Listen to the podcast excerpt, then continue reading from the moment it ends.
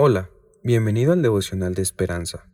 Creemos que en este tiempo Dios traerá inspiración y motivación para tu vida. Así que prepárate para recibir una palabra de parte de Dios. 27 de enero. No guardar rencor. Levítico 19:18. No te vengarás ni guardarás rencor a los hijos de tu pueblo, sino amarás a tu prójimo como a ti mismo. Yo el Señor. El autor nos dice, en un evento publicitario en 2011, dos exjugadores de 73 años de edad de la Liga de Fútbol canadiense empezaron a darse trompadas en el escenario.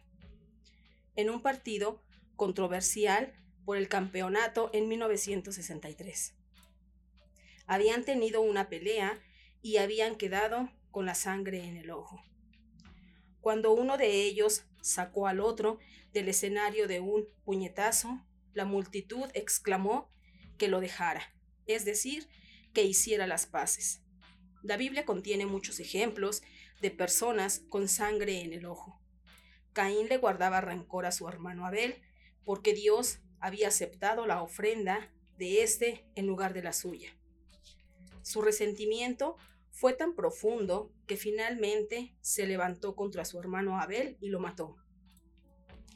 Esaú se resintió con Jacob porque éste le robó la primogenitura que le pertenecía por derecho. Su rencor fue tan intenso que hizo que Jacob huyera por temor a perder la vida. La Biblia no solo nos da varios ejemplos de personas resentidas, sino que también nos instruye sobre cómo hacer las paces, buscar perdón y reconciliación.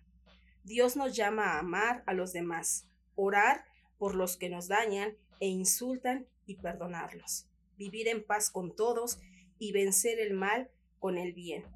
Con su poder, hoy podemos hacer las paces. El devocional de hoy nos recuerda el principal mandamiento que es amor al prójimo, pues es la clave para la paz y armonía en la sociedad. En Levítico 19:18 se nos ordena no vengarnos ni guardar rencor, sino amar a nuestro prójimo como a nosotros mismos. Jesús, ayúdame a perdonar porque tú me perdonaste. Amén. Esperamos que hayas pasado un tiempo agradable bajo el propósito de Dios. Te invitamos a que puedas compartir este podcast con tus familiares y amigos para que sea de bendición a su vida. Puedes seguirnos en Facebook, Instagram y YouTube como Esperanza Tolcayuca. Hasta mañana.